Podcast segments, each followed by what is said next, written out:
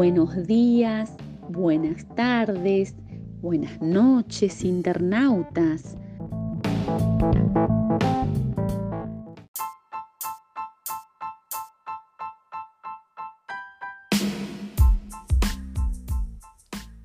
¿Qué capítulo nos tocará leer hoy? Escuchemos. Hola, soy Sofía Moya del grado de quinto B, turno tarde. Este, voy a leer el capítulo 12 del libro El viajero de los tiempos. Capítulo 12, viaje en barril. Habían pasado más de seis meses desde la aventura de Lucinda Sutton y su cargamento de madera. Estábamos en plena primavera y los días se iban alargando. Una hermosa mañana de octubre yo iba camino hacia el colegio cuando de pronto un barril de grandes proporciones apareció repentinamente y frenó cerrándome el camino. Vivo en un barrio que tiene casas con patio grande y vecinos que a la tarde se sientan en la vereda a charlar, por lo que me imaginé que la presencia de un barril en medio de la calle, temprano por la mañana, iba a causar sensación en el barrio. ¡Sas! El viajero.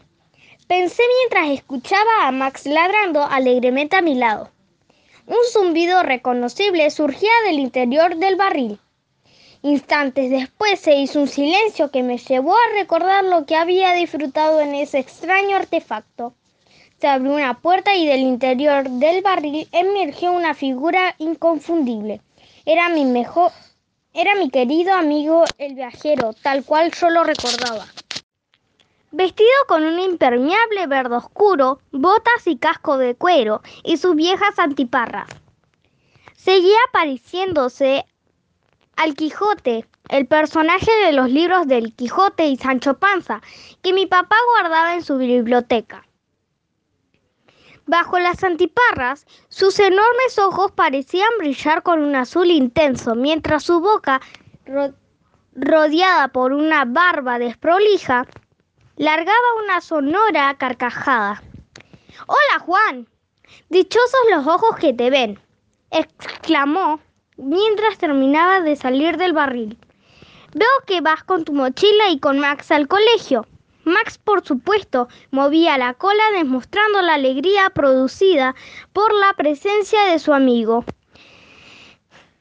Quiero invitarte a que vengas conmigo a pescar, dijo con esa manera tan convincente que tenía para invitarte a viajar con él. Pepe, pero yo estoy yendo al colegio tartamudeé pensando en la prueba escrita de matemática que tenía en la primera hora y lo bien que me vendría a faltar ese día. Nunca me hice la rata, agregué con un tono poco convincente. Además, faltan, faltan apenas 15 minutos para que suene el timbre y lo que me propones nos llevará todo el día. 15 minutos. Pero eso Sí, es gracioso, exclamó riéndose mientras con una de sus manos enguardadas jugueteaba con Max. Juan, sabes que conmigo el tiempo no existe y te prometo que si te subes ahora, nos vamos a pescar y yo te dejo en la puerta del colegio un minuto antes que suene el timbre para entrar. Lo miré, miré a Max, lo vi a mi lo vi, lo volví a mirar y grité con mi voz. Vamos, antes de que se haga tarde. El interior del barril era similar a la última vez que yo había estado, mucho más espacioso de lo que parecía. Se agrandaba de acuerdo con las necesidades de cada uno. Toda la tarde delantera del tonel tenía un vidrio de un material desconocido, parecido a un gran lupa, que aumentaba el campo de visión. Por lo que, según me explico, permitía acercar el horizonte a la distancia que uno deseara. Habrían sido agregadas unas máscaras que colgaban del techo para suministrar oxígeno. Las máscaras están por si el oxígeno se hace insuficiente. Me dijo al ver que yo los observaba con curiosidad. Ahora no perdamos más tiempo. Siéntate que nos vamos. Max ya estaba ubicado en su butaca y yo le obedecí y me senté frente a las, al parabrisas. El viajero se ubicó en su puesto de mando, metió mano en los controles y al instante, junto con el zumbido, caracterizó que nunca supe de dónde salía. Comenzamos a deslizarnos a lo largo de la calle hasta tomar la avenida principal que nos llevaba directamente a la salida de la ciudad.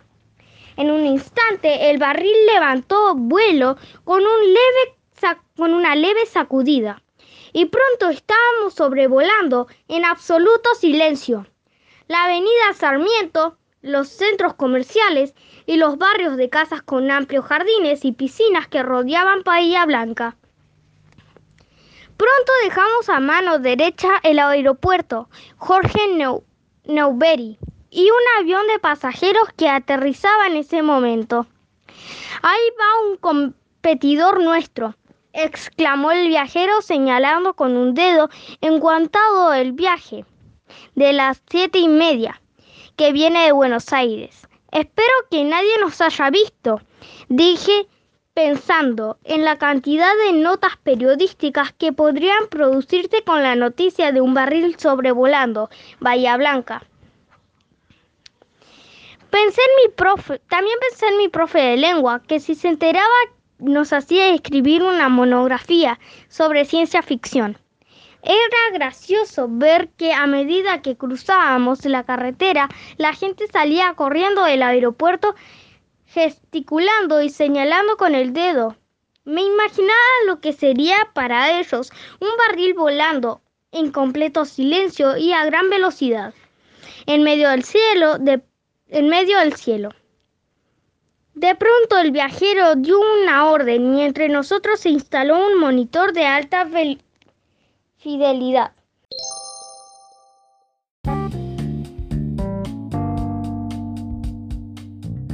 Hasta la próxima, internautas.